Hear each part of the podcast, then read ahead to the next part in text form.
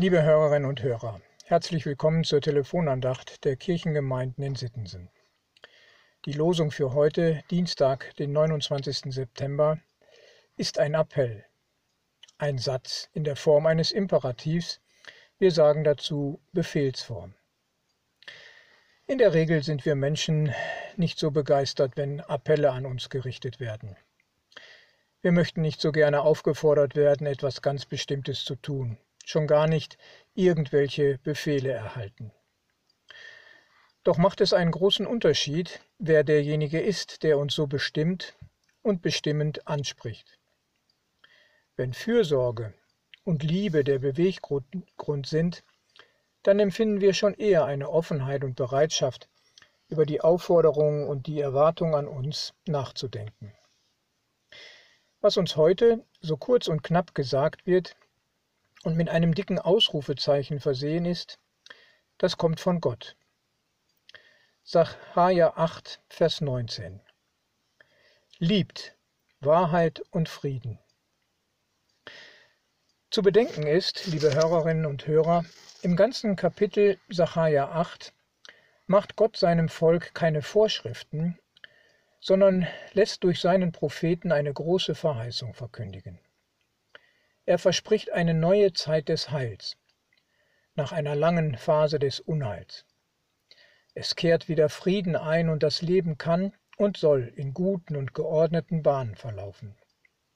Gott will dafür sorgen. Er, denkt voll Erbarmen und Liebe an sein Volk. Und weil er ihr Wohlergehen im Blick hat, fügt er zu seinem Versprechen hinzu, was sie beitragen können, damit es gelingt.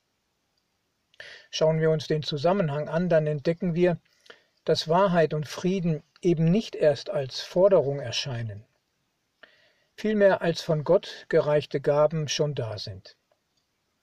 Er schafft die Voraussetzungen dass Wahrheit und Frieden eben nicht von Menschen erst hervorgebracht und hergestellt werden, vielmehr in Gebrauch genommen sein wollen. Nun überlege ich und habe dabei das Gefühl, Wahrheit und Frieden liegen in meinem Alltag gar nicht so dicht beieinander, dass sie sich entsprechen. Meine Erfahrung sagt mir, dass Wahrheit eher zum Unfrieden führt. Wie oft wird die Wahrheit verschwiegen, weil man denkt, wenn ich das dem anderen jetzt sage, was ich wirklich empfinde, dann führt das zu Problemen, vielleicht sogar zu Auseinandersetzung und Streit. Vor kurzem erst habe ich so etwas erlebt und mich nicht getraut, meinem Gegenüber zu sagen, dass ich ihn als sehr unzufrieden und undankbar erlebe.